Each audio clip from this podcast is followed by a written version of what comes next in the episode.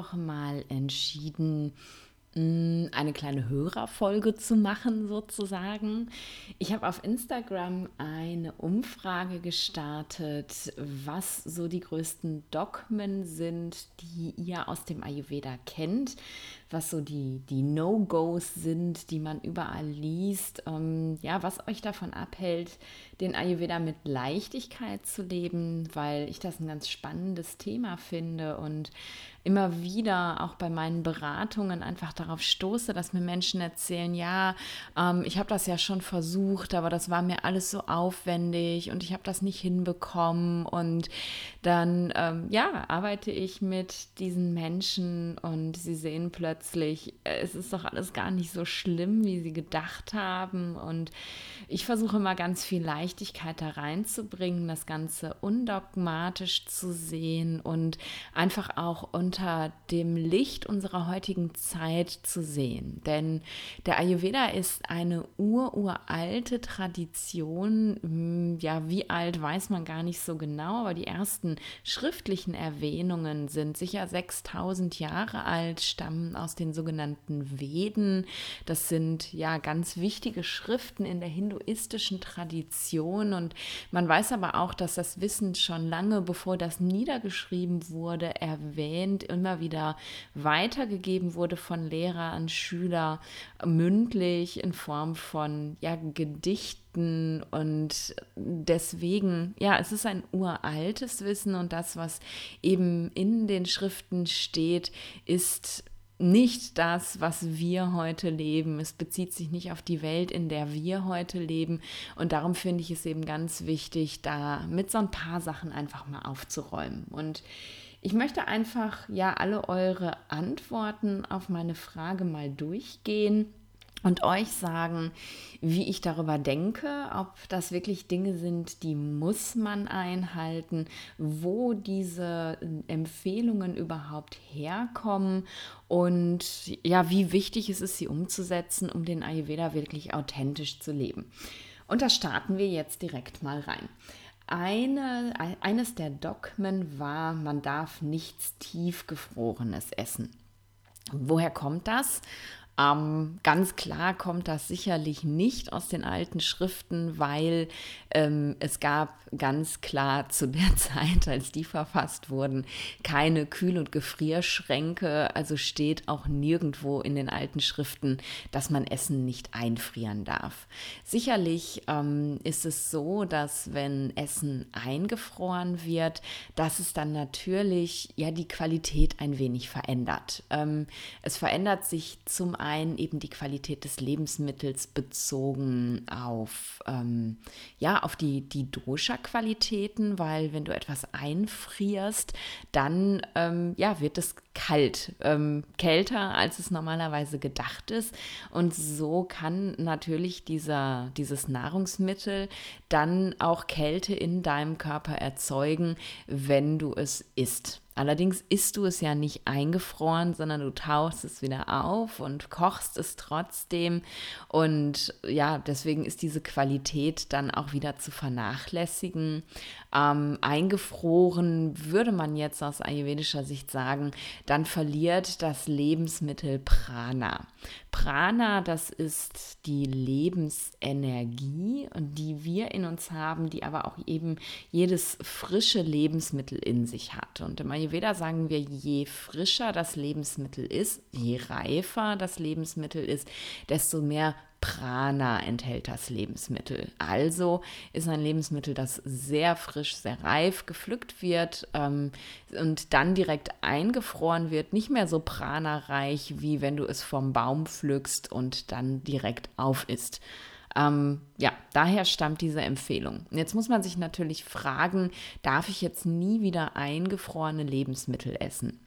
Wenn man es hundertprozentig genau nimmt ähm, und sagt, jedes meiner Lebensmittel sollte 100% Prana enthalten, ja, dann darfst du natürlich keine eingefrorenen Lebensmittel essen. Ich sehe es tatsächlich so, dass ich lieber ein Lebensmittel zu mir nehme, das eingefroren wurde, also frisch und reif gepflückt und eingefroren, als ein Lebensmittel, das ja nicht gut für mich ist. Also bevor ich irgendwie ja, beim Pizzaboten irgendwie die, die Pizza bestelle, ähm, weil ich nichts mehr zu Hause habe, außer Dinge im Gefrierfach, dann nehme ich doch lieber das aus dem Gefrierfach und mache mir da ein leckeres Gericht mit, ähm, ein gesundes Gericht, anstatt eben ja die Pizza zu bestellen. Das, so sehe ich es zumindest. Ähm, das mag man mir jetzt widersprechen, aber auch bei mir gibt es tatsächlich eingefrorene Lebensmittel, denn auch ich habe Tage, an denen ich es nicht schaffe, frisch einkaufen zu gehen, an denen ich ähm, keine Zeit habe, mich groß um Essen zu kümmern und auch dann nutze ich eingefrorene Lebensmittel. Ich weiß dann halt, dass dieses Lebensmittel nicht mehr ganz so viel Prana enthält, aber es ist immer noch besser als das Lebensmittel, was die Alternative wäre, nämlich irgendein Fastfood oder irgendwas hochverarbeitetes aus der Dose oder aus der Pappschachtel. Also dann doch lieber eingefroren. Oder? Ähm, die nächste war, Frage war, die fand ich ähm, auch ganz spannend, ähm, wie man Lebensmittel, die das Ungleichgewicht zusätzlich erhöhen, integrieren kann. Ähm, Im Ayurveda haben wir ja eben diese drei Doshas, Vata, Pitta, Kapha. Und es gibt Lebensmittel, die eben ein Dosha reduzieren und es gibt Lebensmittel, die ein Dosha erhöhen. Und wenn du bei einem Ayurveda-Arzt gewesen bist und er hat dein Ungleichgewicht bestimmt, dann kann es eben sein, dass er sagt, dass spezielle Lebensmittel für dich nicht geeignet sind. Und wenn du aber diese Lebensmittel tatsächlich trotzdem ähm, essen möchtest, dann scheiden sich da auch die ayurvedischen Geister. Es gibt dann Leute, die sagen, nein, das darfst du nicht. Und es gibt dann Leute, die ja wie ich eher agieren und sagen, schau dir das an, wie kannst du dieses Lebensmittel, das für dich vielleicht nicht optimal ist, kombinieren. Wenn wir jetzt zum Beispiel, ähm, ja, nehmen wir mal mich und mein Vater. Ich sollte äh, mit meinem Vater und meiner Vaterverdauung nicht so viele Hülsenfrüchte essen oder vielleicht sogar am besten gar nicht, weil die Hülsenfrüchte eben ähm, mein Vater erhöhen. Allerdings lebe ich vegan und Hülsenfrüchte sind für mich eine ganz wichtige äh, Quelle für, für Eiweiß. Ich muss halt, ähm, ja, ich muss halt Hülsenfrüchte essen es geht eben nicht anders, sonst fehlt mir da was. Und dazu kommt eben auch noch, dass ich Hülsenfrüchte liebe. Ich ähm, ja, liebe Bohnen und Kichererbsen und Linsen in jeder Form und Variante. Also muss ich mich fragen, wie kann ich denn die Qualität dieser Hülsenfrüchte ausgleichen, damit ich die trotzdem essen kann? Und wenn man sich jetzt eben anguckt, was Hülsenfrüchte machen, die erzeugen halt viel Luft, das heißt, sie haben einen sehr trocknenden Effekt, dann sollte ich darauf achten, dass wenn ich Hülsenfrüchte verarbeite, ich viele Lebensmittel hinzugebe, die eben diesen trocknenden Effekt ausgleichen. Also zum Beispiel jetzt nicht geizig mit Öl bin. Öl ist ganz, ganz wichtig, wenn du eben sehr trocken bist, also viel Water hast. Und wir haben im Westen ja schon von Haus aus gelernt, immer ganz wenig wenig Öl zu benutzen. Ich kenne Menschen, die braten sogar nur mit Wasser, um eben ja Fett zu sparen, um nicht zuzunehmen oder die Arterien nicht zu verkleben. Und ich kann dir ganz klar sagen, ähm, ich, ich schwimme, ich bade im Öl und mir geht es sehr, sehr gut damit und ich nehme auch nicht viel zu. Ich bin nicht übergewichtig. Ich brauche das einfach, um eben mein Ungleichgewicht auszugleichen. Und ähm, so schaut man sich eben an, was macht dieses Lebensmittel in mir und wie kann ich das reduzieren, diese, ja, diesen Effekt. Das ähm, beste Beispiel dafür ist eigentlich Kitscheri. Kitscheri ist ja ein ähm, Fastengericht, das wir im Ayurveda nutzen, wenn wir eben in diese Fasten, in diese Detox-Phase gehen.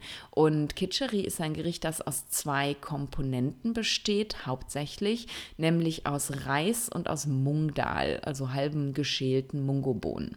Und der Reis ist ein Lebensmittel, das sehr, sehr nährend ist. Also wenn du ähm, ja zum Beispiel eine Kapha-Dysbalance hast, dann solltest du darauf achten, nicht so viele süße, nährende Lebensmittel zu dir zu nehmen. Und deswegen wird das eben kombiniert mit dem Dahl, denn der Dahl ist ein Lebensmittel, das als, ähm, als reduzierend, als abbauend bewertet wird. Und wenn ich eben eine 1 zu 1 Kombination zwischen nährend und abbauend wähle, dann gleichen sich diese beiden Effekte wieder aus. Und darum ist es im Mungdal überhaupt kein Problem, wenn, äh, im Mungdal, Entschuldigung, im Kitscheri überhaupt kein Problem, wenn du als Kaffer ein Reisgericht isst oder wenn du als Vata ein Dahlgericht isst. Denn mm, ja, für Vatas ist halt, ähm, ist das eine Hülsenfrucht und das könnte eben auch ein Problem sein. Also man schaut sich wirklich immer die Qualität des Lebensmittels an, was man an sich nicht essen sollte und guckt, wie kann ich das eben wieder ausgleichen. Ich liebe zum Beispiel auch Koriander in jeder Form. Koriander, Samen ganz im Essen, gemahlenes Korianderpulver, frischer Koriander. Und Koriander hat einen sehr kühlenden Effekt, was für mein Vata auch nicht gut ist. Und wenn ich mit Koriander koche, dann schaue ich, dass ich tatsächlich viel Wärmendes mit drin habe. Ich ähm, kann als Mensch mit viel Vata zum Beispiel nicht gut ähm, sehr scharfe Gewürze vertragen, also Cayennepfeffer oder Chili. Das kann mir schon zu viel viel sein. Aber wenn ich mit Koriander koche, dann darf eben auch Cayennepfeffer oder Chili sein, weil das sind dann eben diese beiden Qualitäten, sehr kühlend, sehr erhitzend, die zusammenkommen und unterm Strich macht das dann sozusagen null. Also nicht zu kalt und nicht zu warm. Dann habe ich vielleicht kein Gericht gekocht, das mein Vata reduziert, aber ich habe zumindest ein Gericht gekocht, das mein Vata nicht erhöht. Und ähm, darauf kommt es ja im Endeffekt an, dass wir äh, uns in Balance essen sozusagen. Also nicht jedes Gericht, was du kochst, muss perfekt dein Dosha reduzieren. Und ja, erkundige dich, schau dir die Lebensmittel an, die du gerne isst, die du vielleicht nicht essen solltest. Schau, was hat das Lebensmittel für eine Qualität und was kenne ich für Lebensmittel, die eben diese Qualität ausgleichen können. Und dann kannst du eben ein, ja, ein unterm Strich null, also nicht schädigend und nicht, ähm, ja, also nicht reduzierend, nicht erhöhend erzeugen. Und dann ist alles im Lot. Also es geht überhaupt gar nicht darum, irgendwas wegzulassen, sondern zu schauen, wie kann ich es am optimalsten gestalten. Da sind wir dann auch schon ähm, bei einer Frage, die eben auch kam, muss ich jetzt immer nur gekocht essen? In Deutschland zum Beispiel ähm, sind wir ja sehr verliebt in Brot. Ich auch, definitiv. Und ähm, wir können auch nur sehr schlecht auf Brot verzichten. Mittlerweile esse ich ganz, ganz selten nur noch Brot, aber auch ich kriege da hin und wieder mal einen Jeeper drauf. Und bei mir ist es tatsächlich so, wenn ich Brot ganz klassisch esse, so wie ich es früher getan habe, dann kriege ich davon wirklich Verstopfung, weil Brot ist eben ja kalt, also nicht warm und dazu eben noch trocken. Um, ähm, und das ist für meinen Vata zu viel. Aber ich kann mir natürlich einfach überlegen, was mache ich denn mit dem Brot, damit diese Qualitäten, die ich nicht haben möchte, ausgeglichen werden. Und dann liest man ganz viel in irgendwelchen Tipps und Empfehlungen, man soll das Brot einfach toasten.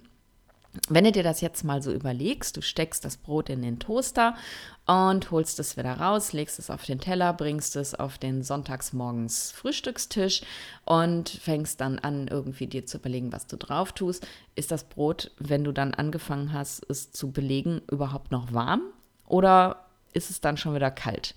Ähm, und vor allem, wie hat die Konsistenz des Brotes sich verändert durch das Toasten? Wenn es kalt geworden ist, noch härter, noch trockener.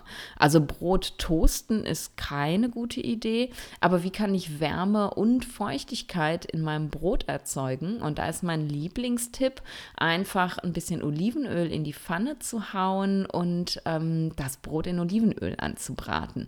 Denn dann wird das ganze Brot wirklich mit diesem, der Feuchtigkeit von dem Öl durchsogen. Das Brot ist nicht mehr roh, es ist gegart und ähm, dann habe ich da schon kein Problem mehr mit. Es gibt auch ganz, ganz tolle so Brottoaster, also wo man Brotscheiben reinlegt und das dann wie bei so einem Sandwich-Toaster zumacht. Und da kann man das Brot eben auch schön mit Öl bestreichen und dann da drin ähm, in dem Öl sozusagen heiß garen. Und es ist super lecker und zack, habe ich die Qualitäten vom Brot ausgeglichen und ich kann trotzdem Brot essen. Also überleg dir einfach immer, wie kannst du es ja, ayurvedisieren sozusagen. Also was ist deine Möglichkeit, um eben diese Mahlzeit, auf die du nicht verzichten möchtest, so optimal wie möglich zu gestalten? Ein nächster Beitrag war, alles frisch kochen zu müssen und das äh, ja ist halt nicht alltagstauglich für Familien.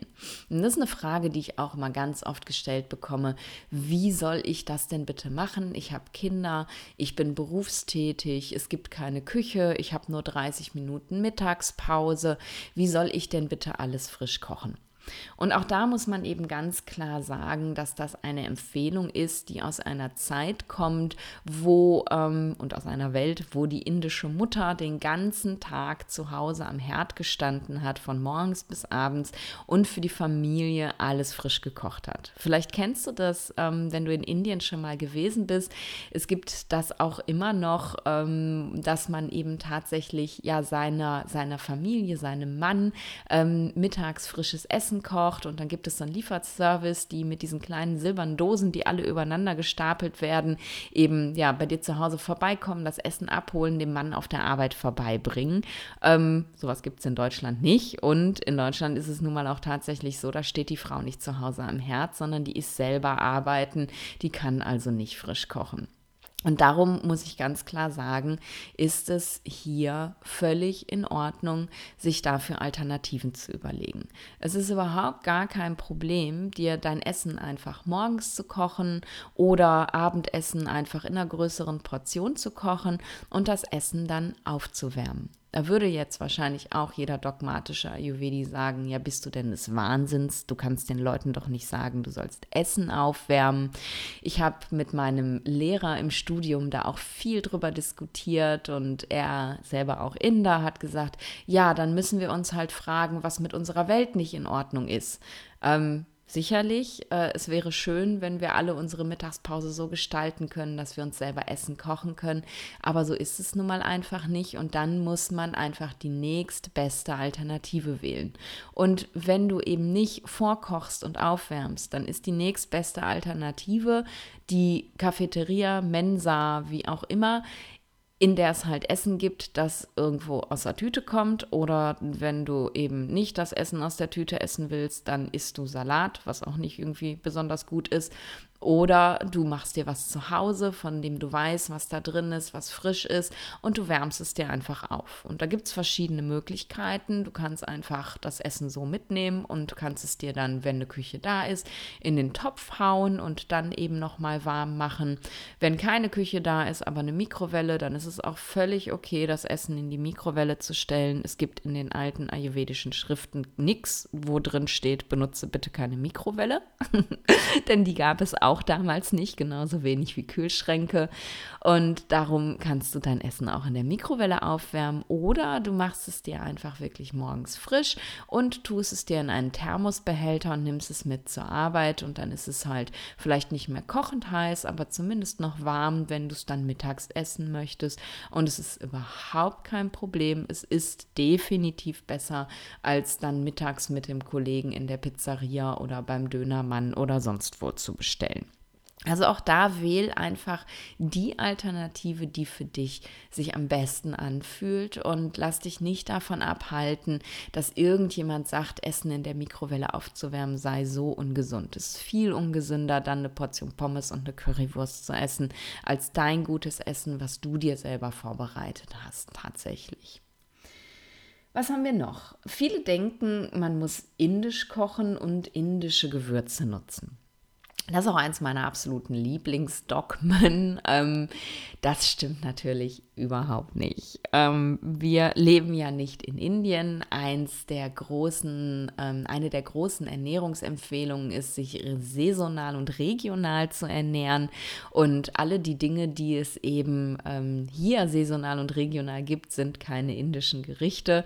Ähm, das heißt, du musst definitiv nicht indisch kochen, um dich ayurvedisch zu ernähren. Die ayurvedische ayurvedischen Grundlagen der Ernährung, ähm, die sind in jedem Land die gleichen natürlich. Ähm, also du kannst sowohl in Indien als auch in China, als auch in Afrika, als auch in Deutschland saisonal und regional kochen.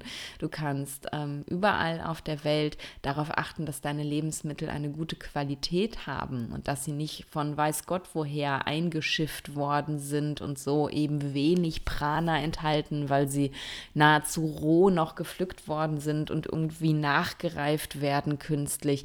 Das kannst du überall, aber ob du dir jetzt ähm, italienische Nudeln machst oder ein indisches Gericht oder äh, ein, ein Chili oder ein Curry oder wo auch immer du Lust drauf hast. Es ist vollständig egal, solange du dich eben an die Grundlagen hältst, ähm, ein bisschen darauf achtest, dass du die Nahrungsmittelkombinationen, die im Ayurveda nicht empfohlen werden, einhältst. Und dann ist jedes Gericht ayurvedisch und es ist sicherlich nicht indisch.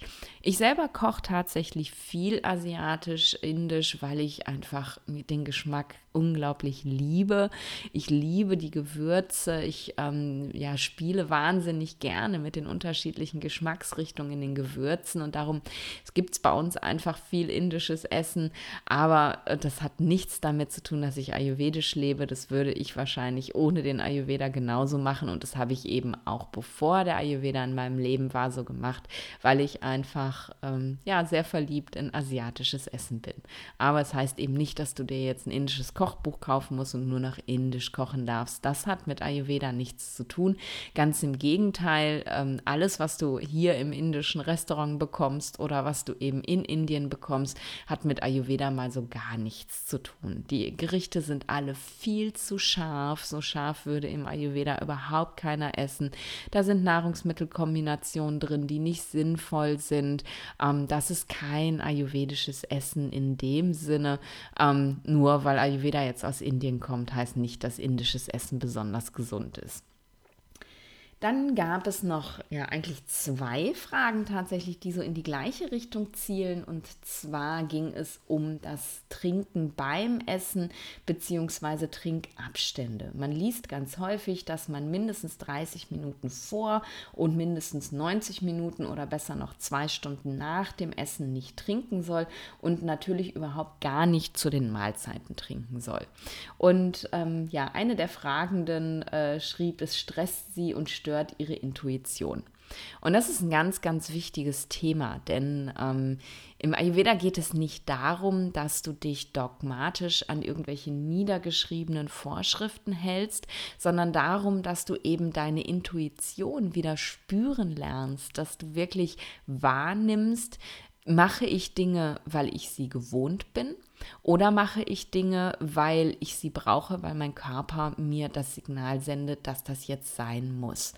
Und ich bin auch vorher ein großer Trinker beim Essen gewesen. Ich habe immer zum Essen getrunken, aber einfach nur aus dem Grund, weil ich es gewohnt gewesen bin. Weil ich, ähm, ja, weil wir in, hier im Westen so groß werden, dass man eben immer ein Getränk auf dem Tisch stehen hat und äh, im Restaurant immer erstmal direkt ein Getränk bestellt und dann wird immer noch nachgeliefert. Und das war für mich ähm, anfangs eine ganz große Herausforderung. Ich habe natürlich ja auch den Ayurveda erst auf die gleiche Art und Weise kennengelernt wie alle anderen, nämlich aus Büchern, Podcasts, sonst irgendwas und habe dann auch ganz strikt versucht, diese Trinkabstände einzuhalten.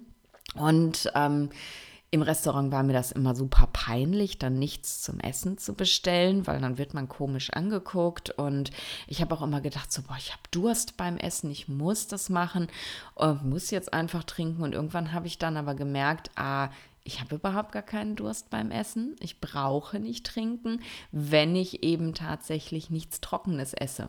Beim Brotessen ähm, kriege ich schon häufiger das Gefühl, ich möchte jetzt was dabei trinken, weil es eben einfach trocken ist. Ähm, und das ist natürlich ja auch ganz normal, ähm, weil, ja, weil es meinem Körper zu trocken ist. Aber wenn ich ähm, ja, wenn ich frisch koche, wenn ich warm esse, dann habe ich wirklich nicht das Gefühl, ich müsste dabei trinken. Da war dann einfach nur diese westliche schreckliche Angewohnheit, die, die mich dazu verleitet hat, zu denken, ich muss das jetzt machen. Ähm, und ich habe es halt wirklich komplett hinter mir gelassen. Was ich aber ganz klar sagen kann, ist, ich trinke nach Intuition. Also ich gucke nicht auf die Uhr und denke, oh, es sind aber erst 30 Minuten nach dem Essen ver vergangen. Wenn ich Durst habe, dann trinke ich auch. Und ich habe eben ähm, häufiger mal Durst, weil ich eben einfach sehr schnell trocken laufe durch die ganze Luft, das Luftelement, was ich in mir habe. Und dann kann es auch schon mal sein, dass ich 30 Minuten nach dem Essen Durst bekomme und dann trinke ich auch. Die Idee beim Essen oder auch zum Essen nicht zu trinken kommt daher, dass wir eben sagen, wenn du trinkst zu den Mahlzeiten, dann löschst du sozusagen dein Verdauungsfeuer. Du löschst dein Akne und es kann dann nicht mehr richtig verdauen, also schüttest Wasser aufs Feuer. Wenn man sich das jetzt so aus westlicher Sicht anguckt, ist es so, dass in deinem Magen ja eben Verdauungsenzyme schwimmen, die deine Nahrung aufspalten sollen und wenn du da vorher einen Liter Wasser draufhaust, verdünnst du diese Verdauungsenzyme natürlich kolossal und die können nicht mehr so gut arbeiten, wie sie es könnten, wenn sie eben hochkonzentriert in deinem Magen sind. Das ist die Idee dahinter. Aber wenn du wieder gelernt hast, auf deine Intuition zu hören und dein Körper sagt dir, ich habe Durst, ich möchte etwas trinken, dann hat das eben auch einen Grund. Dann brauchst du dieses Getränk auch und dann trink das bitte auch. Also nicht einfach ganz dogmatisch automatisch danach gehen, das muss jetzt so sein, weder in der einen Richtung noch in der anderen Richtung. Nicht denken, ich muss trinken, weil ich das schon immer getan habe, aber auch nicht denken, ich darf nicht trinken, weil Ayurveda das sagt, sondern lernen da wirklich wieder im wahrsten Sinne des Wortes auf dein Bauchgefühl zu hören und zu schauen, ähm, möchte ich jetzt wirklich was trinken, weil mein Körper mir das signalisiert. Ganz, ganz wichtige Frage. Die nächste mag ich auch total, nämlich man muss sein Dosha kennen, um ayurvedisch zu leben. Hm, finde ich auch ganz, ganz toll, das Dogma und halte ich auch überhaupt gar nichts von äh, dieses ganze Dosha-Dogma, also alles dreht sich nur um die Doshas, das macht es ganz vielen Leuten unglaublich schwer, gerade dann auch noch denen, die noch nie eine Diagnose vom Ayurveda-Arzt bekommen haben, weil die können ihr Dosha ja selber gar nicht einschätzen. Sie wissen überhaupt gar nicht, dann machen sie irgendwelche Tests im Internet, die meistens eine wilde Mischung aus Bestimmung von Grundkonstitution und aktueller Dysbalance sind, aus der man halt wirklich auch nichts raus auslesen kann und ähm, versuchen dann eben sich anhand dieser, dieses Doshas, was sie selbst bestimmt haben, irgendwie durch den Ayurveda zu hangeln und dann wird es kompliziert.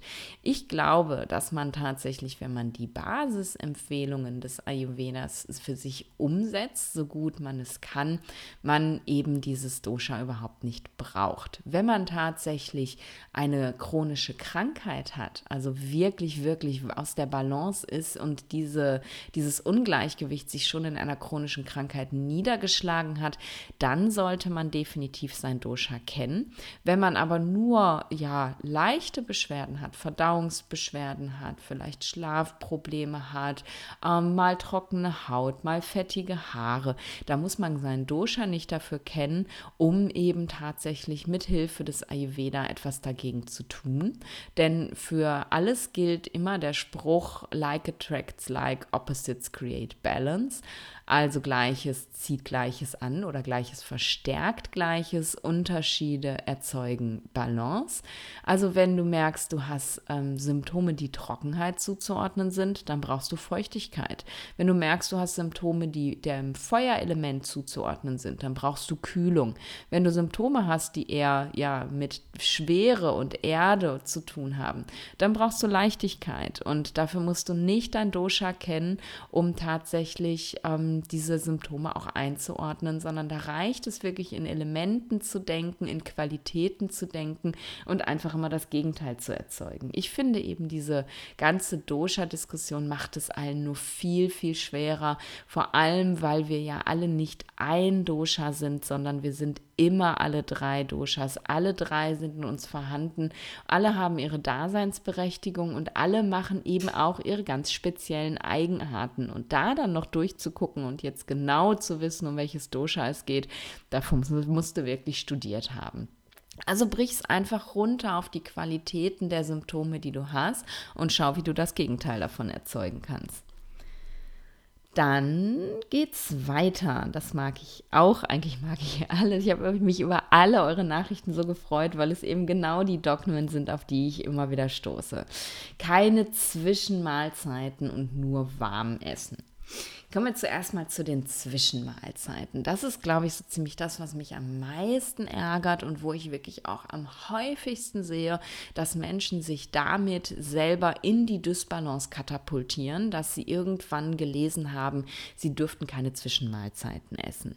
Denn wir sind ja alle nicht Tri-Dosha, also in absoluter Dosha-Harmonie und in perfekter Balance aller Doshas, sondern wir sind eben schon mit einem gewissen, ähm, ja, mit einer gewissen Dominanz auf die Welt gekommen und diese gewisse Dominanz bringt eben auch Eigenarten in unserem Verdauungsfeuer mit sich. Und wenn jemand zum Beispiel mit einem Vata oder einem Pitta-Verdauungsfeuer geboren ist, dann kann es eben tatsächlich sein, dass er Zwischenmahlzeiten braucht. Denn die Vatas, die können halt mal gut verdauen und mal eben auch nicht. Und die brauchen dann manchmal ein bisschen mehr. Menschen mit viel Pitta verdauen sehr, sehr schnell im Gegensatz zu Menschen mit Kaffer zum Beispiel. Und da kann es eben wirklich sein, dass sie nach zwei Stunden schon wieder Hunger haben. Wir haben alles super verdaut und trotzdem ja, ist schon wieder Hunger da, weil der Magen eben schon wieder leer ist und die einfach so heiß brennen, dass die die Energie dann auch brauchen. Und dann kommst du ohne Zwischenmahlzeiten einfach nicht aus. Wenn du so eine Sloggy, so eine träge Kafferverdauung hast, dann kann das ganz gut sein, eben auf Zwischenmahlzeiten, die man nur aus Gewohnheit heraus isst oder aus emotionalen Gründen oder aus Langeweile, mal zu verzichten und zu gucken, was passiert. Aber mein Merksatz ist dafür tatsächlich immer, iss, wenn du Hunger hast und isst nicht, wenn du keinen Hunger hast. Denn Hunger, das ist das Signal deines Verdauungsfeuers, dass es bereit ist, Nahrung aufzunehmen. Und dann ist es völlig egal, ob das jetzt eine Stunde her ist oder fünf Stunden. Denn auch das gibt es, dass du mal fünf oder sechs Stunden keinen Hunger hast, ist dann, wenn du Hunger hast. Wenn du keinen Hunger hast, heißt das, dein Akne ist nicht bereit, Nahrung aufzunehmen. Und dann solltest du auch nicht essen. Und das ähm, zeigt ganz klar, dass man, wenn man sich eben optimal intuitiv nach Verdauungsfeuer ernähren möchte, aus diesen starren Essenskonventionen rauskommen muss, die wir im Westen so haben, nämlich morgens um die Uhrzeit, mittags um die Uhrzeit, abends um die Uhrzeit. Ähm, das gibt es bei mir gar nicht. Ich esse tatsächlich dann, wenn ich Hunger habe. Das ist bei mir einfach. Ich bin halt selbstständig. Ich kann mir meine Zeit selbst einteilen. Ich kann um äh, 11 Uhr Mittagessen, ich kann um 14 Uhr Mittagessen, wie ich Lust habe. Das ist bei Leuten, die eben in ja etwas strengeren Konventionen leben und arbeiten, natürlich ein bisschen schwieriger. Aber auch da geht es. Also im, in der Klinik zum Beispiel ähm, war das für mich hinterher, als ich es kapiert habe, auch okay. Ich habe mir mein Essen ja sowieso immer mitgenommen und als ich mich dann davon gelöst habe, dass ich immer um Punkt 12 Uhr mittags mit allen anderen Kollegen Mittagessen gehen musste, ähm, sondern dass auch völlig okay ist, wenn ich schon eine Stunde früher mein Essen warm mache oder auch erst drei Stunden später und dann halt eben alleine esse, was sowieso viel besser ist, weil man dann nicht so abgelenkt ist und sich wirklich auf das Essen konzentrieren kann. Da hat das auch funktioniert. Also klar gibt es Mittagspausen, aber wer, also es gibt, glaube ich, kein Gesetz, das vorschreibt, dass Mittagspause von 12 bis 12.30 Uhr ist, oder? Da kann man sich dann schon überlegen, ob es nicht auch okay ist, eine Mittagspause dann zu machen, wenn der Bauch sagt, dass Mittagspause ist. Also drei Mahlzeiten am Tag und keine Zwischenmahlzeiten äh, ist für mich absolut vom Tisch.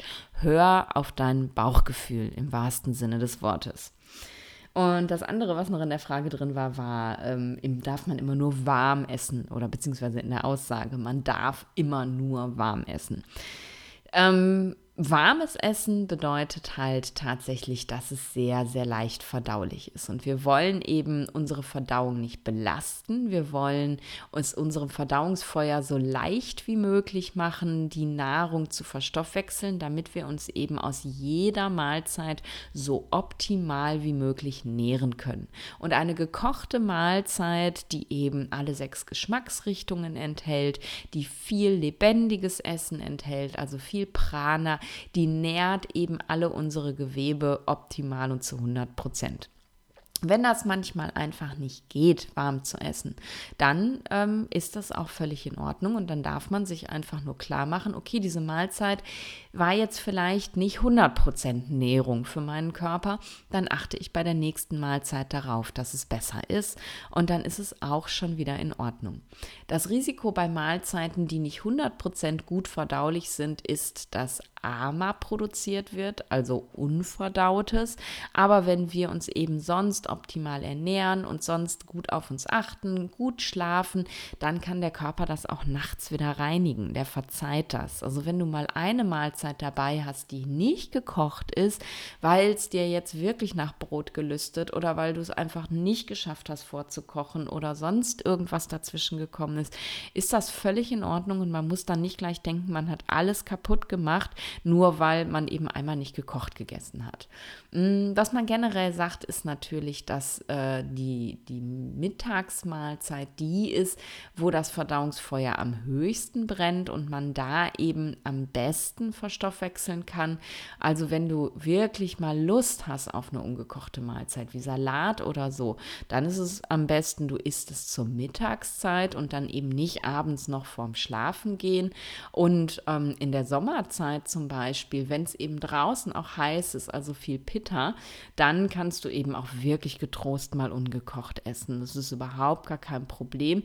Also das zerstört definitiv nicht das ganze ayurvedische Leben und man kann es dann gleich in die Tonne kloppen und braucht gar nicht mehr weitermachen, sondern dann ist es halt okay und wenn es dich gelüstet, dann ist das auch in Ordnung. Mm, dann kam noch was zum Thema Morgenroutine, vor allem Zunge schaben und Öl ziehen lesen ja überall, dass es ähm, ganz, ganz wichtig ist, eben diese Morgenroutine im Ayurveda zu haben. Ähm, und jetzt kommt die Frage, muss man das denn? Muss man das unbedingt? Sonst funktioniert Ayurveda nicht. Mm, und auch da meine klare Antwort, nein. Die Zunge schaben wir uns im Ayurveda, um eben zu reinigen, was über die nächtliche Reinigung aus dem Körper gelöst wurde und ausgeschieden werden soll. Ähm, es wird immer alles, was der Körper nachts reinigt, wieder in den Magen-Darm-Trakt transportiert und dann am nächsten Morgen losgeworden. Und alles, was sich so im mittleren und unteren Magen-Darm-Trakt befindet, geht halt ja mit dem Stuhlgang morgens ab. Und wenn du halt viel im oberen Magen-Darm-Trakt, also eben Mund und, und obere Speiseröhre, hast, äh, was da abgebaut werden musste, dann wird das halt ja morgens auf die Zunge gelegt sozusagen. Und darum sollte man sich die Zunge schaben, um das loszuwerden, um das halt nicht wieder runterzuschlucken. Wenn du jetzt aber tatsächlich mal merken solltest, so oh, Zunge schaben, vergessen, ist es überhaupt gar kein Drama. Wenn du in Urlaub fährst und du hast deinen Zungenschaber zu Hause gelassen und du kannst dir jetzt zwei Wochen die Zunge nicht schaben, ist das auch kein Thema, weil auch wenn du das wieder runterschluckst, wird es ja über den Magen-Darm-Trakt trotzdem ausgeschieden. Es kommt halt einfach wieder in den Körper rein. Aber wenn man es eine Phase mal nicht macht, ist es auch nicht schlimm. Und wenn deine Zunge morgens nicht massivst belegt ist, ähm, dann ist da ja auch nicht viel, was man abtransportieren muss. Von daher überhaupt gar kein Problem, auch mal nicht die Zunge zu schaben. Ich mag es, ich mache es gerne. Ich habe danach einfach ein sehr reines Gefühl im Mund. Ähm, aber ich glaube eben nicht, dass man was kaputt macht, wenn man das jetzt nicht tut. Und mit dem Ölziehen ist es halt sehr, sehr ähnlich. Es gehört zur ayurvedischen Morgenroutine dazu. Es ist so, dass man eben durch das Zähneputzen und das Zungeschaben viel Vata im Mund erzeugt. Und wenn man dann Öl zieht, dann beruhigt man dieses Vata wieder. Ähm, und das ist eben gerade für Menschen wie mich, die sowieso viel Vata im System haben, ganz, ganz wichtig, weil sonst steigt mir mein Vata gerne mal zu Kopf. Ähm, da habe ich letztens auch in Instagram eine Story mal zu gemacht, dass ich auch immer, wenn ich vom Zahnarzt komme, direkt Öl ziehe, weil ich nämlich tatsächlich merke, ähm, dass ich dann zu viel Vata bekomme, weil da eben ja bei der Zahnreinigung und so ganz schön viel in meinem Mund gemacht worden ist. Und ich reduziere das mit dem Ölziehen dann wieder.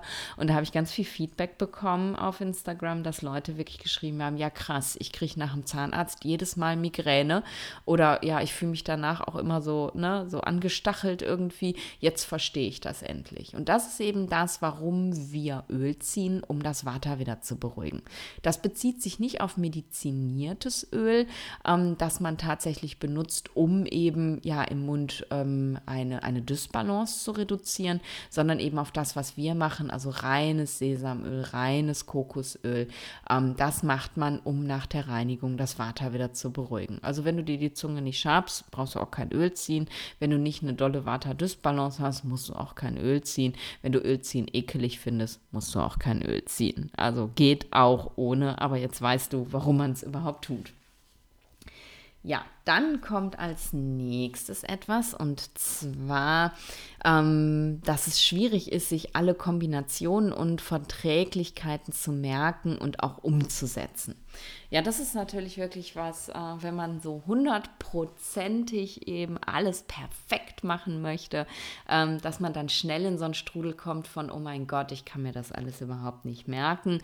Ähm, und das finde ich ist eben auch überhaupt gar nicht wichtig. Also generell, gerade so bei den Lebensmittelkombinationen, muss man sagen, ist es relativ einfach, wenn man sich das einmal runterbricht auf das, ähm, ja, was es denn eigentlich bedeutet. Ne? Man muss nicht irgendwie 25 Kombinationen auswendig lernen, sondern einmal überlegen, was bedeutet das, also was ist so das Oberthema. Das Oberthema ist eigentlich, tierische Eiweiße nicht untereinander zu kombinieren. Und tierische Eiweiße bedeutet halt Fleischsorten und Fisch, Eier, und Milchprodukte. Und ähm, das war es eigentlich auch schon. Also jede dieser einzelnen Eiweißgruppen, also jedes einzelne tierische Eiweiß, also jede Fleischsorte, Eier, Milchprodukte, Fisch nicht untereinander kombinieren. Und dann hat man eben schon, ich glaube, sieben Einzelempfehlungen in einer zusammengefasst und dann wird es auch plötzlich wieder einfach.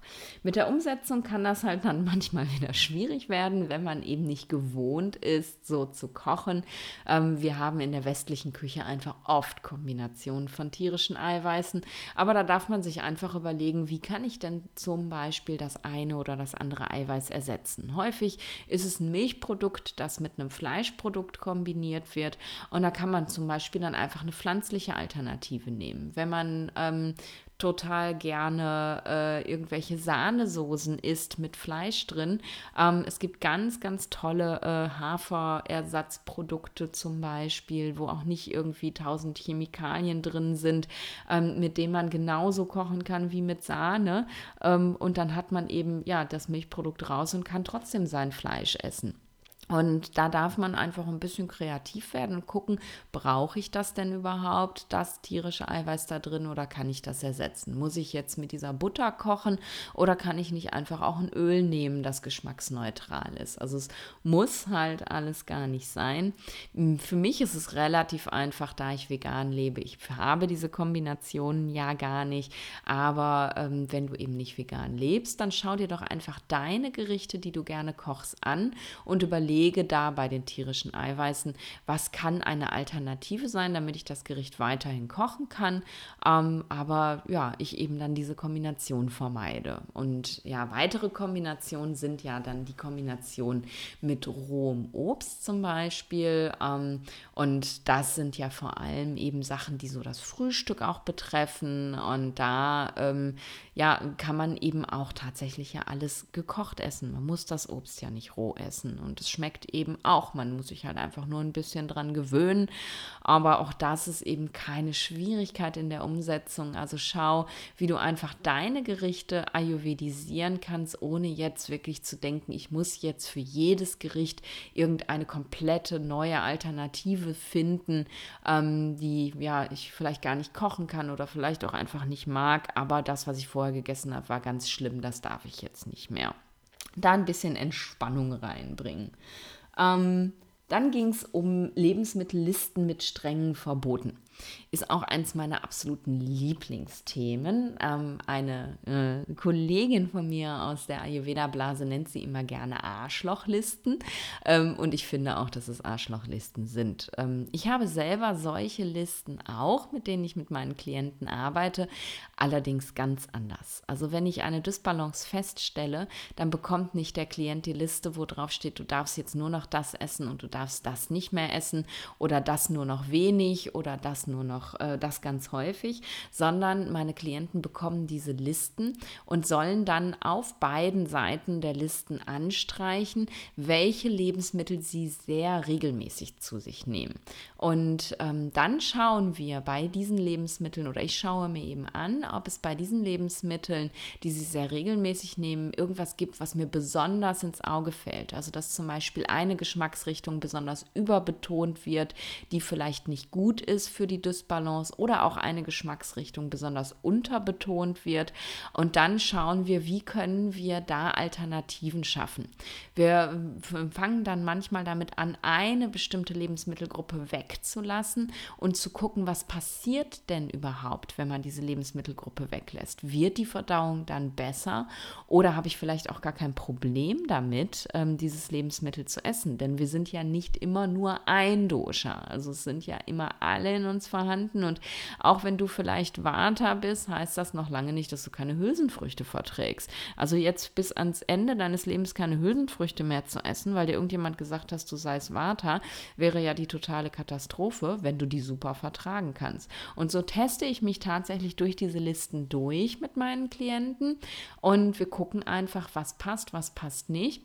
Und es heißt auch nicht, wenn man eben wieder im Balance ist, dass man diese Lebensmittel nicht wieder dazu nehmen kann. Es ist eher wichtig zu gucken, für sich selber zu spüren und rauszufinden, was macht das mit mir. Also wenn ich ähm, merke, ich habe ähm, ja am Morgen irgendwie einen sehr weichen Stuhlgang oder einen sehr harten Stuhlgang und mir überlege, was habe ich denn gestern gegessen, was vielleicht nicht gut für mich gewesen sein könnte? Und ich lasse das mal für eine Phase weg und merke, oh, da passiert nichts mehr, dann ist das vielleicht wirklich ein Lebensmittel, das nicht optimal ist und dass ich halt ein bisschen weniger essen darf. Oder wie wir am Anfang hatten, wo ich gucken darf, wie kann ich das Lebensmittel dann für mich optimal gestalten. Also Leben nach Arschlochlisten ist überhaupt gar nicht meins, tue ich auch überhaupt nicht. Ich esse ganz viele Lebensmittel, die nach diesen Listen tatsächlich mein Vata erhöhen würden und trotzdem geht es mir damit sehr, sehr gut. Eine weitere Sache war ähm, die Sache zum Thema Chronobiologie und nach festen Daten zu leben, anstatt nach den tatsächlichen Verhältnissen. Das bezieht sich auf das Thema Dosha-Uhr. Die Dosha-Uhr kennst du wahrscheinlich. Das ist eben diese Uhr, in der eingezeichnet wird, wann welches Dosha am Tag ähm, ja, seine, seine Dominanzzeit hat. Und ähm, wenn man dann damit anfängt, dann äh, gibt es dazu Empfehlungen, wann man aufstehen soll, wann man ins Bett gehen soll. Und das sind dann immer wirklich genaue zeitliche Einteilungen. Also wenn man jetzt so zum Beispiel mit den, sich den Morgen anguckt, dann heißt es, um 6 Uhr ist eben ähm, die Wartezeit zu Ende und dann beginnt die Kafferzeit. Also soll man vor 6 Uhr aufstehen, um eben in der Wartezeit aufzustehen, damit man eben diese träge Kafferenergie nicht mit in den Tag nimmt. Klingt logisch, ist aber nicht unbedingt hundertprozentig richtig. Diese Uhrzeiten auf der Dosha-Uhr, das sind grobe Richtwerte. Erstmal muss man ja sagen, haben wir Sommer- und Winterzeit in Deutschland. Ähm, das heißt, ich weiß nicht, nach welcher Uhr, also welcher Zeit diese Uhr gestellt ist. Ist die nach Sommerzeit, nach Winterzeit gestellt? Muss ich die umstellen? Wann muss ich die umstellen? Also ja, da siehst du schon, das ist das erste Problem. Und tatsächlich ähm, leben wir ja in einer Dynamik und das merkst du eben auch daran, ähm, ja, dass es immer früher hell wird, immer später hell wird, immer früher dunkel wird, immer später dunkel wird. Es ist nicht Bums in der einen Jahreszeit so und dann auf, plötzlich am nächsten Tag in der anderen Jahreszeit so, sondern es bewegt sich dynamisch. Und wenn man sich eben diese, diese Dosha-Zeiten dann anguckt, ähm, dann kann man sich relativ leicht klar machen, dass wir uns da auch dynamisch dran anpassen dürfen. Wenn wir uns jetzt zum Beispiel den Morgen angucken, ist es tatsächlich so, Vata fällt eben Richtung Morgengrauen immer weiter und weiter ab, Kaffer steigt immer weiter und weiter an und mit Sonnenaufgang ist sozusagen dieser Break-Even-Point, an dem Kaffer eben mehr vorhanden ist als Vata, dann geht die Sonne auf und dann sollte man spätestens aus dem Bett raus sein. Also je höher die Kafferenergie steigt, desto schwieriger wird es in den Tag zu kommen. Ähm, und der Sonnenaufgang kann halt manchmal im Winter zum Beispiel auch erst um 7.30 Uhr sein. Das heißt, du musst im Winter nicht um 5 Uhr aufstehen, um eben in der Wartezeit noch aufzustehen, sondern vielleicht reicht auch 6.30 Uhr oder sogar 7. Und ähm, ich passe tatsächlich meinen Lebensrhythmus auch an den Lebensrhythmus in der Natur an und eben nicht an diese starren Zeiten. Und so verschiebt sich es eben auch nach hinten raus. Ne? So sind auch die, die zu Bett geht Zeiten andere, ähm, so sind auch die Mittagszeiten andere. Und ähm, ich mache das tatsächlich ganz intuitiv, also gehe nach tatsächlichen Verhältnissen und eben nicht ganz strikt nach dieser Dosha-Uhr. Das ist tatsächlich ein Anhaltspunkt, der es uns einfach macht, Dinge zu erklären. Und das ist wichtig, finde ich, man fürs Verständnis. Ich finde es sehr sinnvoll, in der Wartezeit aufzustehen und nicht bis in die Kafferzeit zu schlafen. Aber dann darf man eben schauen, wo befinden wir uns denn gerade im Jahr und wann ist denn jetzt überhaupt wirklich Wartezeit? Also super vielen herzlichen Dank für diesen Hinweis. Ähm, weiter geht's mit Obst und Gemüse darf man am besten nur gegart verzehren. Ähm, stimmt so nicht. es ist nicht so, dass man kein rohes Obst und kein rohes Gemüse essen darf. Es ist eben so, dass ähm, gerade rohes Gemüse, was eben sehr faserreich ist, für den Körper etwas schwerer zu verdauen ist, weil es eben erst noch gekocht werden muss, damit man das, äh, damit diese Fasern eben leichter zu verdauen sind. Ähm, und darum empfiehlt man das schon, das Gemüse zu kochen. Rohes Obst zum Beispiel ist super leicht verdaulich. Also du, die optimale optimale Zwischenmahlzeit ist tatsächlich rohes Obst. Als ich in Indien gewesen bin, habe ich zu jeder Zwischenmahlzeit rohes Obst bekommen und ich war in einer Ayurveda-Klinik. Also ähm, die wissen ja, was sie machen. Ähm, rohes Obst ist aber eben am besten zu verdauen, wenn du es alleine zu dir nimmst und eben nicht in Kombination, weil die Kombination macht es. Wenn du rohes Obst zum Beispiel mit Getreide kombinierst oder mit Milchprodukten kombinierst oder mit Fleisch kombinierst, was man jetzt nicht so häufig macht, aber who knows, dann führt das im Endeffekt dazu, dass Gärungsprozesse entstehen oder Verwesungsprozesse beschleunigt werden können durch den Fruchtzucker im rohen Obst. Und darum sollte man eben rohes Obst immer alleine zu sich nehmen. Allerdings muss man es nicht immer nur gegart essen. Also ich mag auch sehr gerne rohes Obst. Manchmal habe ich so einen richtigen Jeeper nach Äpfeln, wenn die so ein bisschen säuerlich sind. Und dann merke ich eben auch, ah, mein Körper verlangt Säure, mein Water ist hoch und dann kann ich so einen Apfel auch richtig genießen. Von daher, also ist auch vom Tisch Gemüse, klar, ist nochmal eine andere Sache. Das ist leichter zu verdauen, wenn es gekocht ist. Aber wie gesagt, wenn es mal nicht geht, ist es auch kein Drama. Dann kommt noch mal etwas, was wir ja am Anfang schon mal so in etwa hatten, nämlich die Frage bzw. die Aussage, dass halt Tiefkühlprodukte ähm, und Dosenobst und Eingemachtes aus dem Glas total verpönt sind im Ayurveda. Und ähm, ja, da bin ich, da habe ich ja schon was zu gesagt. Es ist natürlich so, je lebendiger das Lebensmittel ist, desto mehr Prana enthält es und desto mehr nährt es deinen Körper. Wenn du aber keine Alternative Alternative hast, ähm, dann ist es auch völlig in Ordnung, Dosenobst und Tiefkühlprodukte und auch Eingemachtes zu nehmen.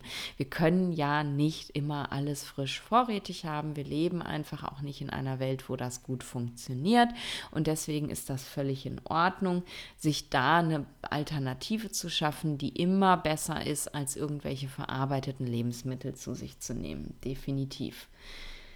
Genau, dann Lebensmittel frisch, saisonal, bio von höchster Qualität. Ähm, ja, das sind tatsächlich die Basisempfehlungen im Ayurveda. Ähm, auch wieder aus dem Grund, weil du damit eben, wenn die Lebensmittel hohe Qualität sind, also frisch und bio haben, viel Prana zu dir nimmst. Lebensmittel saisonal sind eben tatsächlich genau das, die Lebensmittel sind, die du jetzt gerade in der jeweiligen Jahreszeit auch brauchst, um eben das Dosha in der Jahreszeit in dir nicht ansteigen zu lassen. Aber, und das hat eben ähm, diejenige geschrieben, das ist bei einer sechsköpfigen Familie manchmal ganz schön teuer. Und das kann ich mir gut vorstellen, sechs Köpfe mit Bio zu ernähren, rein Bio, ähm, das kann man sich, glaube ich, nicht leisten, es sei denn, man verdient unfassbar viel Geld.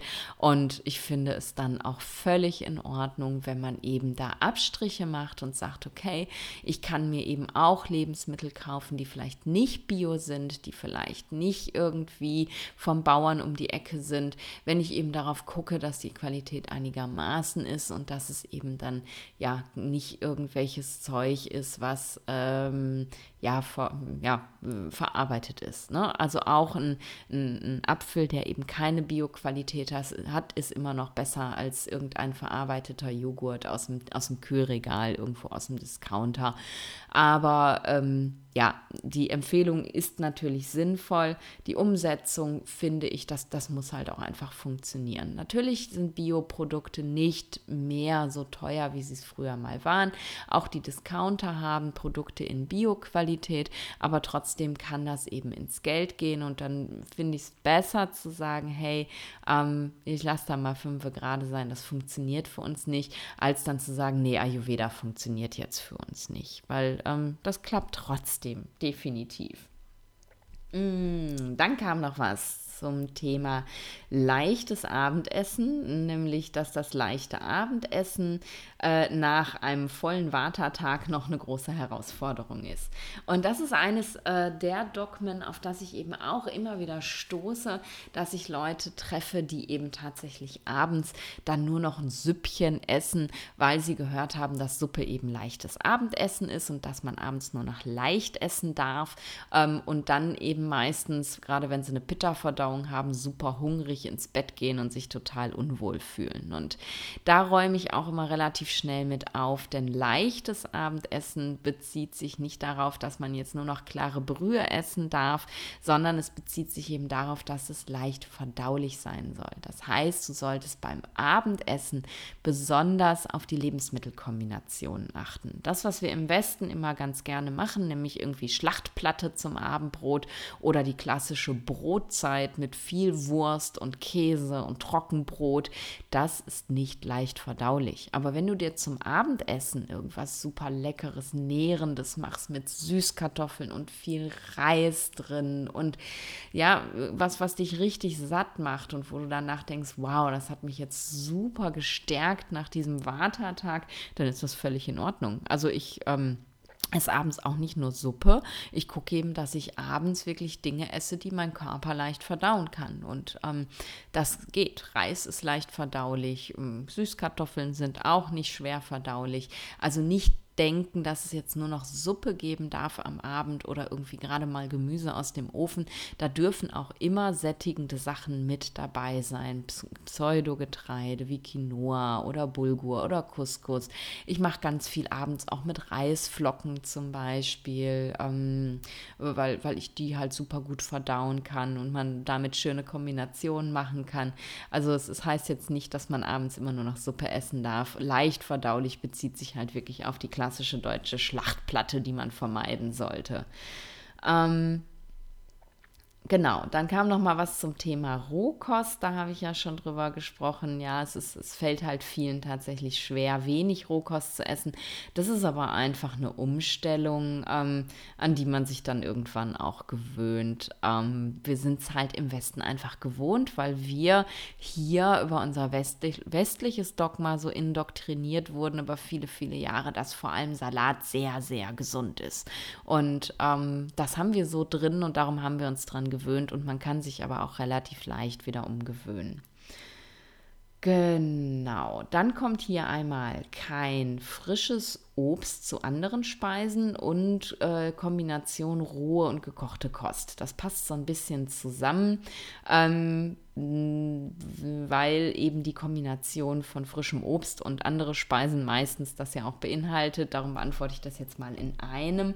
Ähm, das ist tatsächlich ein wenn wir es jetzt Dogma nennen wollen, dem ich tatsächlich auch folge und was ich auch empfehle und wo ich auch sage, okay, komm, das ist so schwer nicht in der Umsetzung, das kann man relativ gut. Ähm, also kein Beilagensalat zum Mittagessen, kein rohes Obst äh, in den Joghurt und solche Sachen. Denn das ist wirklich so, beim Obst, das es halt einfach gärt und es damit schwer verdaulich macht und Toxine entstehen. Und wenn du eben ähm, Kombinationen hast von rohem und gekochten Essen, dann macht es das Essen auch wieder schwer verdaulich, weil du einfach zwei Garstufen im Magen hast und dann muss dein Akne sich entscheiden, was es damit macht. Und je nachdem, ähm, was da am Ende bei rumkommt, bleibt aber auf jeden Fall immer irgendwas zurück. Entweder versucht dein Akne die Rohkost, äh, die du mit dem gekochten Essen kombiniert hast, ähm, zu verdauen, dann verbrennt es leider dein gekochtes Essen und es bleibt nur die Rohkost übrig zum verstoffwechseln oder es verstoffwechselt ähm, die, das gekochte Essen und dann bleibt das, äh, die Rohkost halt als AMA zurück. Und darum sollte man diese Kombination eben einfach nicht machen. Aber auch da, wenn es sich nicht verhindern lässt, ist es hin und wieder mal in Ordnung, denn der Körper macht ja nachts auch wieder sauber. Dann ähm, ist es am nächsten Morgen auch wieder gut. Es sollte nur nicht zu jeder Mahlzeit so sein. Genau, gucken wir mal, was ich noch habe. Nicht vorkochen hatte ich schon drüber gesprochen, nicht snacken hatten wir auch schon, strikte Routinen, Essen nach Listen hatten wir schon. Genau, strikte Routinen ist auch nochmal so ein Thema, was ich gerne ansprechen möchte, was ich eben auch ganz, ganz häufig sehe, dass Leute, die anfangen, ayurvedisch zu leben, eben sehr, sehr strikt werden, also sehr dogmatisch und dann ganz schnell dieses muss-Gefühl entsteht. Ich muss also morgens Zunge schaben, Zähne putzen, Öl ziehen, da muss ich meditieren, da muss ich Yoga machen, ich muss auf jeden Fall um 5 Uhr aufstehen, ich muss in der Mittagszeit von bis essen, ich muss aufhören, um die Uhrzeit zu essen, ich muss, ich muss, ich muss. Und dann hört das Leben nämlich auf, Spaß zu machen. Und äh, in dem Moment, und das kennst du vielleicht selber auch, wenn du ähm, so wie ich sehr diäterprobt bist, in dem Moment, wo muss reinkommt, denkt man an an nichts anderes als das, was man eben nicht darf, was man sich verbietet. Wenn du denkst, ich muss jetzt nur noch gesund essen, denkst du die ganze Zeit nur an Süßigkeiten und Kuchen und was weiß ich nicht was, Pommes in meinem Fall. Ähm, und dann irgendwann bricht es einfach aus dir raus und du musst es dann machen und du kannst es nicht mehr verhindern. Ähm, das ist das eine Problem. Also wenn man bei Routinen zu dogmatisch wird, dann macht die Umsetzung, macht unser Gehirn es in der Umsetzung total schwer, weil es sich da reingezwängt fühlt und das mag es gar nicht. Und die andere Sache ist eben auch, dass man dann das Spüren total verliert. Wenn man nämlich tatsächlich immer das Gleiche abspult, wie nach Checklisten, und das sage ich ganz, ganz häufig, dann verliert man einfach wirklich das Gefühl dafür, was man tatsächlich braucht. Und meine Morgenroutine wechselt wirklich ganz intensiv, je nachdem, wie ich mich fühle. Mal gibt es Meditation, mal gibt es keine, mal mache ich Yoga, mal mache ich gar keins, mal mache ich eine halbe Stunde Pranayama, mal nur fünf Minuten. Mal habe ich morgens das Gefühl, ich will auch einfach nur mal eine halbe Stunde auf meiner Shakti-Matte liegen und sonst gar nichts machen. Ähm, und das passe ich wirklich immer meinem Gefühl, meiner Intuition, meinem Körper an ähm, und arbeite eben keine Checklisten ab. Und deswegen ist dieses Dogma, dass man alle ayurvedischen Routinen einhalten muss, für mich ein absolutes No-Go, weil das macht uns das Leben einfach nur schwer und das bringt uns eigentlich von dem weg, was der Ayurveda wirklich will, nämlich uns wieder in Kontakt zu bringen mit unserer inneren Weisheit, also zu spüren, was wir brauchen, zu hören, was der Körper signalisiert und darauf zu reagieren.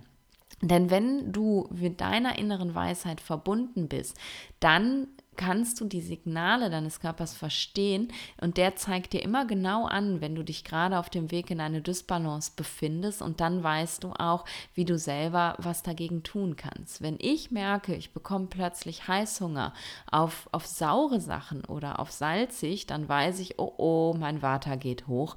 Ähm, dann esse ich das, um das wieder zu reduzieren. Und dann integriere ich auch noch viel mehr erdende Praxis. Dann mache ich ganz viel Pranayama zur Vata-Reduktion, weil ich dann eben einfach auf meinen Körper höre und reagiere und nicht einfach nur stur abarbeite, was ich irgendwo gelesen habe. Also unglaublich großes Danke dafür. Strikte Routinen sind ein Dogma, das du streichen kannst.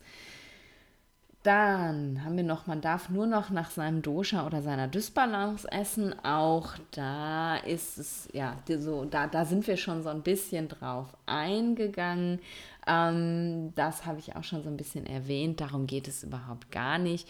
Ähm, es, es gibt an sich dieses nach seiner Dysbalance Essen für mich überhaupt nicht. Da sind wir wieder bei den sogenannten Arschlochlisten.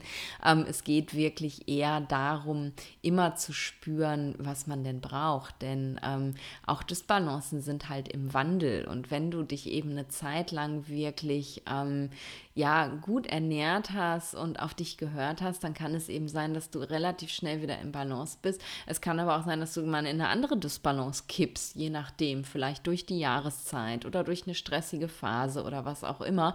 Und wenn du dich dann ganz dogmatisch immer nach der einen Lebensmittelliste richtest, die du mal bekommen hast, du hast aber gerade eine ganz andere Dysbalance, dann ähm, kann das sein, dass du da ein Problem erzeugst, sozusagen. Also hör lieber auf das, was dein Körper Körper dir sagt. Ähm, und lass dich da, und das finde ich ganz, ganz wichtig, unglaublich gerne von jemandem unterstützen, der sich damit auskennt, die Sprache deines Körpers wieder zu verstehen. Denn ähm, das ist halt manchmal nicht so einfach. Wir sind halt in unserer westlichen Welt unglaublich weit davon entfernt, wirklich zu lauschen und zu hören, was braucht mein Körper denn gerade. Oder wir haben eben auch durch andere Dogmen wieder gelernt, diese, ähm, diese Signale als falsch wahrzunehmen. Ich sehe zum Beispiel oder treffe ganz, ganz häufig Menschen in meiner Beratung, die mir sagen, ja, sie haben emotionalen Hunger. Sie würden immer so viele Süßigkeiten essen, das sei emotionaler Hunger. Und ich würde sagen, bei 50 Prozent der Leute, wenn man das aufdröselt, ist dieser Jeeper nach was Süßem kein emotionaler Hunger, sondern tatsächlich eine Vata-Dysbalance. Weil süß ist eine Geschmacksrichtung, die reduziert Vata. Und gerade wenn die sich dann eben extremst in dieser Dysbalance befinden, ähm, weil Vater gerade puh, durch die Decke geschossen ist, dann ähm, kommt plötzlich Heißhunger auf was Süßes. Das Problem ist nur, dass wir im Westen gelernt haben, süß bedeutet, ich will Schokolade, ich will Kuchen, ich will äh, Gummibärchen. Ähm, und dann darf man einfach nur umlernen, dass süß auch sein kann. Ich kann eine Banane essen, ähm, ich esse eine Dattel, äh, vielleicht mit ein bisschen Nussmus drauf oder ich mache mir mal so Energy Balls oder oder so. Also süß muss eben nicht immer heißen, ähm, ich brauche Süßigkeiten und süßer Hunger muss aber auch nicht heißen, dass du ein emotionaler Esser bist. Und wenn das jetzt für dich alles ganz, ganz logisch klingt und du aber denkst, ja gut, und wie soll ich das für mich jetzt bitte herausfinden? Äh, bin ich jetzt emotionaler Esser oder nicht? Was will mein Körper mir denn da eigentlich gerade überhaupt alles sagen? Dann ist vielleicht wirklich eine Ayurveda-Beratung genau das Richtige für dich, dass du eben einmal wirklich mit Unterstützung lernst, wie interpretiert Ayurveda die Signale des Körpers, deines Körpers ganz individuell und was kannst du eben eben dann machen, um dich wieder ins Gleichgewicht zu bringen. Ja, ich glaube, das war's. Ähm, ich genau habe hier noch äh, mit einem Zwinker-Smiley äh, keine Dogmen zu sehen, ist eines der größten Dogmen. Äh, das ähm, ist einfach ein schöner Abschluss tatsächlich auch für diese Folge. Ähm, denn ja, wir, wir leben in einer Welt voller Dogmen. Und ohne es zu merken, werden wir eben von allen Seiten auch immer wieder anderen Dogmen ausgesetzt. Und ähm, so verliert das Leben eben total seine Leichtigkeit und wir einfach auch den Kontakt zu uns. Und das bezieht sich nicht nur auf Ernährungsdogmen, man soll High Carb, Low Carb, High Fat, Low Fat, Paleo, Vegan, was weiß ich nicht was leben, ähm, sondern eben auch auf alle anderen Dogmen, die wir so in unserem Leben haben, wie Essenszeiten-Dogmen oder Arbeitszeit-Dogmen. Ne? Acht Stunden am Tag arbeiten, fünf Tage die Woche, 40 Stunden in der Woche, wie auch immer. Auch das sind eben Dogmen und wir sind es so gewohnt, in diesen sehr engen Konventionen zu leben, dass wir es total verlernt haben, uns einfach mal zu erlauben, das zu tun, wo wir wirklich Lust drauf haben, das zu tun, nachdem wir uns fühlen und damit eben völlig verlernt haben, uns selber zu fühlen. Und ich glaube, dass das das Aller, Allerwichtigste ist und dass das vor allem das schönste Learning ist, dass, äh, dass man durch den Ayurveda bekommt, sich selber tatsächlich wieder zu verstehen und zu lernen, was man sich selber Gutes tun kann, wenn es einem gerade eben nicht so gut geht. Ich hoffe, ich habe jetzt wirklich alle eure wunderbaren ähm, Nachrichten beantwortet, mit einbezogen. Wenn äh, deine jetzt nicht dabei gewesen ist, dann tut es mir leid, ähm, weil ich die Folge nämlich direkt aufgenommen habe, einen Tag, nachdem ich die Frage gestellt habe. Und wenn da jetzt nochmal was reinkommt, dann hebe ich das auf für vielleicht eine weitere Folge über ayurvedische Dogmen. Vielleicht kommen euch ja noch Ideen und ich würde mich wahnsinnig freuen, wenn du ähm, mir einen Kommentar da lässt, ähm, eine Bewertung da lässt zu dieser Folge. Ähm, das äh, hilft mir, dass eben dieser Podcast mehr gesehen wird, mehr gezeigt wird auf iTunes und dass eben noch mehr Menschen lernen dürfen, wie man eben Ayurveda auch undogmatisch leben kann. Und das ist einfach ja eine, eine ganz große Mission Vision, die ich habe, dass so viele Menschen wie möglich es schaffen, Ayurveda in ihr Leben zu integrieren, um eben wirklich ein gesundes und erfülltes Leben führen zu können. Also, wenn du dir die paar Minuten nimmst, mir eine Bewertung dazulassen, freue ich mich sehr. Wenn du den Podcast nicht über iTunes hörst, kannst du das natürlich nicht, aber dann schreib mir doch einfach einen Kommentar unter den Instagram-Posts zu, zu dieser Episode.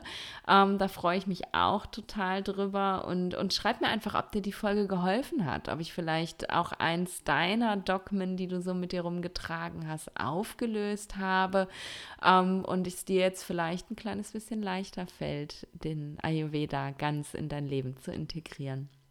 Ich freue mich, dass du so lange zugehört hast. Ich hätte nicht gedacht, dass die Folge jetzt echt so lang wird.